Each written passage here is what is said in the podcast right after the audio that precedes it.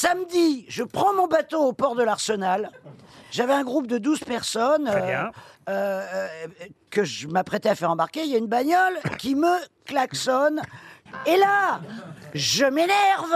Non. Et je dis à la voiture, Ta gueule. Pépère, tu attends, j'embarque. Et là, la porte s'ouvre et Keanu Reeves Keanu Reeves Bah, rive gauche ou rive droite?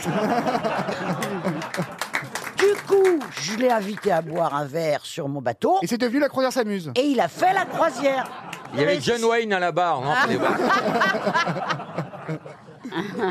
Bon, je peux résumer l'histoire Ah, arrivée à. Christine Bravo parce que moi je la connais tellement bien que je peux vous dire ces mythos je les connais par cœur. Je vais vous résumer ça en une phrase. Ce week-end, elle a croisé Jean-Pierre Castaldi.